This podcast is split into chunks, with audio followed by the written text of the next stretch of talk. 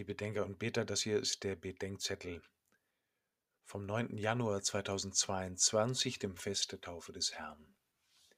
Die Gefälligkeit, auf die es ankommt. Lukas 3, 15 bis 16, 21 bis 22. Eure Gunst, unser Streben, lautet das Motto des Zirkus Krone hier in München. Für einen Zirkus mag das in Ordnung sein. Als Lebensmotto bewährt es sich nicht. Ich freue mich, wenn Menschen gefällt, was ich mache, aber das macht mein Handeln noch nicht gut, denn vielen gefällt ja auch Belangloses, Unangemessenes oder Böses. Was ich sage oder tue, soll wahr und gut sein, auch dann, wenn es Menschen nicht gefällt. Deshalb ist umgekehrt auch das Missfallen der Menschen kein Kriterium für die Richtigkeit oder Angemessenheit einer Handlung. Gegen einen Strom zu schwimmen ist nur dort richtig, wo der Strom in die falsche Richtung fließt. Egal ob Gefallsucht, Missfallsucht oder Selbstgefälligkeit, alle drei sind Formen von Korruption.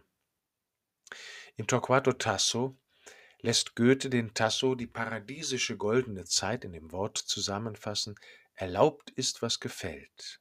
Die Prinzessin von Este entgegnet, die goldene Zeit leuchte da auf, wo erlaubt ist, was sich ziemt. Aber was ziemt sich? Die Szene der Taufe Jesu endet mit der Stimme des Vaters, die zu Jesus sagt, Du bist mein geliebter Sohn, an dir habe ich Gefallen gefunden. Das wird nicht gesagt, um Jesus zu informieren oder ihn erst zum Gottessohn zu machen. Das ist ja schon von Ewigkeit her.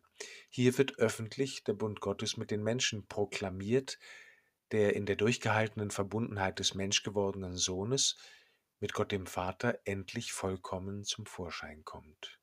Wo Jesus steht, da ist zugleich der Ort des einzigen Gefallens, auf das es wirklich ankommt. Im Leben Jesu wird deutlich, was das altertümlich klingende Wort Gottgefälligkeit meint. Gottgefällig ist das wahre und gute Leben aus der Liebe und um der Liebe willen.